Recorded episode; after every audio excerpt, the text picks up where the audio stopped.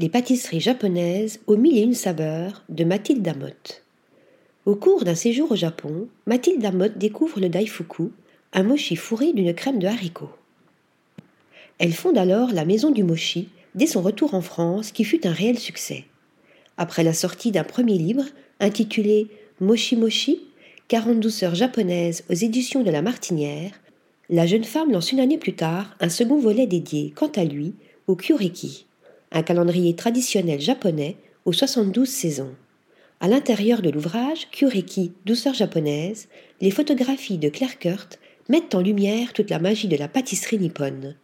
Anabira Moshi, Goma Dango, Wagashi, chaque page révèle une recette à réaliser chez soi au fil des saisons, à déguster seul ou à plusieurs. Article rédigé par Marine Mimouni.